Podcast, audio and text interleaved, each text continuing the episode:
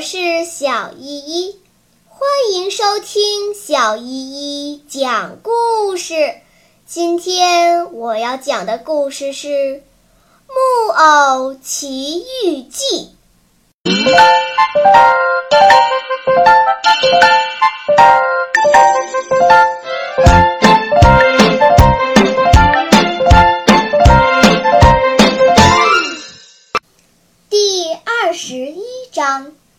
意外重逢，匹诺曹一心想要把他那可怜的爸爸救起来，于是游了整整一夜。天亮的时候，他终于看见不远的地方有一条长长的地平线，这是海当中的一个孤岛。一个凶猛的巨浪滚来，把他打到了沙滩上。匹诺曹高兴地说：“我的运气真好，这次也逃脱了。”这时天大亮了，太阳灿烂地照着海面。匹诺曹脱下衣服，坐在太阳底下晒干自己的身体。他向四处张望着。可是没有看到爸爸的小船。我想找个好人问问。我想知道这个岛叫什么名字，有没有坏人，会不会把孩子吊在树枝上？他一面说一面走。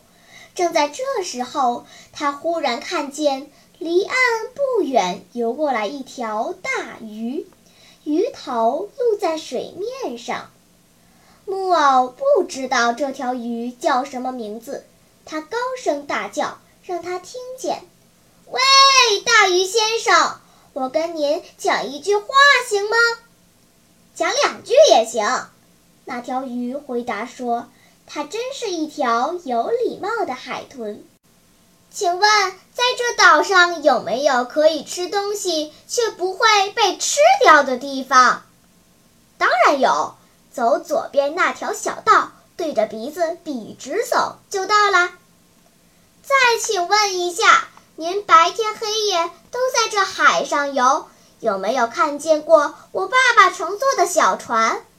你爸爸是谁呢？他是世界上最好的人，而我可能是最坏的儿子。昨夜刮暴风，海豚回答说。那小船准沉了，你爸爸一定给可怕的鲨鱼吃下去了。好几天来，这条鲨鱼一直在我们这个海里找东西吃。这条鲨鱼很大很大吗？匹诺曹问道。这时他吓得打起哆嗦来了。大极了，海豚回答说：“你想一下。”它比一座五层大楼还高，嘴巴又大又深，一下子可以吞进去整整一列火车，再加上冒烟的火车头。哦，天哪！木偶惊叫起来，他赶紧穿上衣服，转脸对海豚说：“再见，大鱼先生。”于是他转过身子飞跑起来。每次一听到有点声音，他就回头去看，生怕那五层大楼还高、嘴巴容得下一列火车的鲨鱼在他后面追。跑了半小时，他来到一个小国，名字叫做勤劳蜜蜂国。街上都是有事情跑来跑去的人，他们全都在干活。这里的每一个人都有事情做。看来这个国家对我来说不适合，匹诺曹说。这时候他已经很饿了，因为他已经二十四小时没吃东西了。怎么办？他只有两个办法可以吃到东西，或者是找点活干干，或者是乞讨块面包。乞讨是羞耻的事，因为他爸爸总是对他说：“只有年老和残废的人才可以乞讨，在这个世界上，值得我们帮助和同情的真正穷人，只有由于老和生病，没有办法再用自己的手劳动去挣的块面包的人，才可以乞讨。其他的人都应当劳动，不劳动而挨饿，就是自讨苦吃。正在这时候。街上来了一个满头大汗的人，他气喘吁吁，一个人费劲地拉着辆煤车。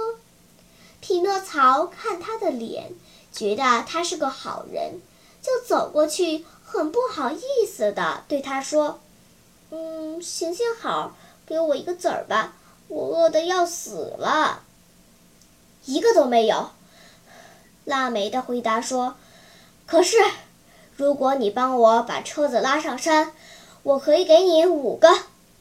匹诺曹几乎生气了，说：“告诉你，我从来不当驴子，我从来不拉车。”那你最好这么办，拉煤的人说：“如果你真觉得太饿了，你就切两大片你的骄傲来吃吧，可留神别吃撑了肚子。”不到半小时。至少走过了二十个人，匹诺曹向他们一个个讨钱，可他们都回答说：“你真不要脸！你不要当街乞讨了，还是找点活干干，学着自己挣块面包吃吧。”最后走过一位和善的小妇人，他提着两瓦罐水。好太太，让我在您的瓦罐里喝一小口水好吗？匹诺曹说。他渴得喉咙发烧，你就喝吧，我的孩子。”小妇人说着，把两瓦罐水放在地上。匹诺曹像块海绵似的吸饱了水，然后擦着嘴，低声咕噜说：“嘴是不渴了，肚子也不饿就好了。”好心的小妇人听了这两句话。马上接下去说：“这里的两瓦罐水，你帮我拿一瓦罐送到我家里，我就可以给你一大块面包。”匹诺曹看着瓦罐，一句话也不说。除了面包，还给你一大盆花椰菜，上面浇了油和辣椒油，再加上一块酒心糖。小妇人又说。匹诺曹被最后一样好吃的东西吸引住了，再也没法抗拒。瓦罐很重，匹诺曹用手拿不动，就用头来顶。到了家里，小妇人让匹诺曹坐在铺好台布的小桌子旁边，在他面前放上面包、调好味儿的花椰菜和酒心糖。匹诺曹不是吃，而是吞。他的肚子像一间五个月没人住的空屋，本来肚子饿得像有虫在咬一样的痛，这时一点一点的不痛了。最后他终于吃饱了，他就抬起头来，想要谢谢给他饭吃的小妇人。可是，一看他的脸，他就惊奇地拖长声音大叫：“哦！”他坐在那里，呆呆的一动不动，眼睛瞪圆，叉子高高举着，嘴巴里塞满了面包和花椰菜。你为什么这样惊奇呀，我的孩子？好心的小妇人笑着说：“你你你你是？”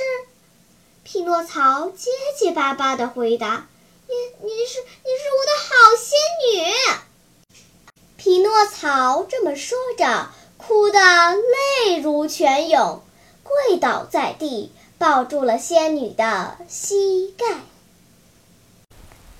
好啦，今天的故事就讲到这里吧。什么？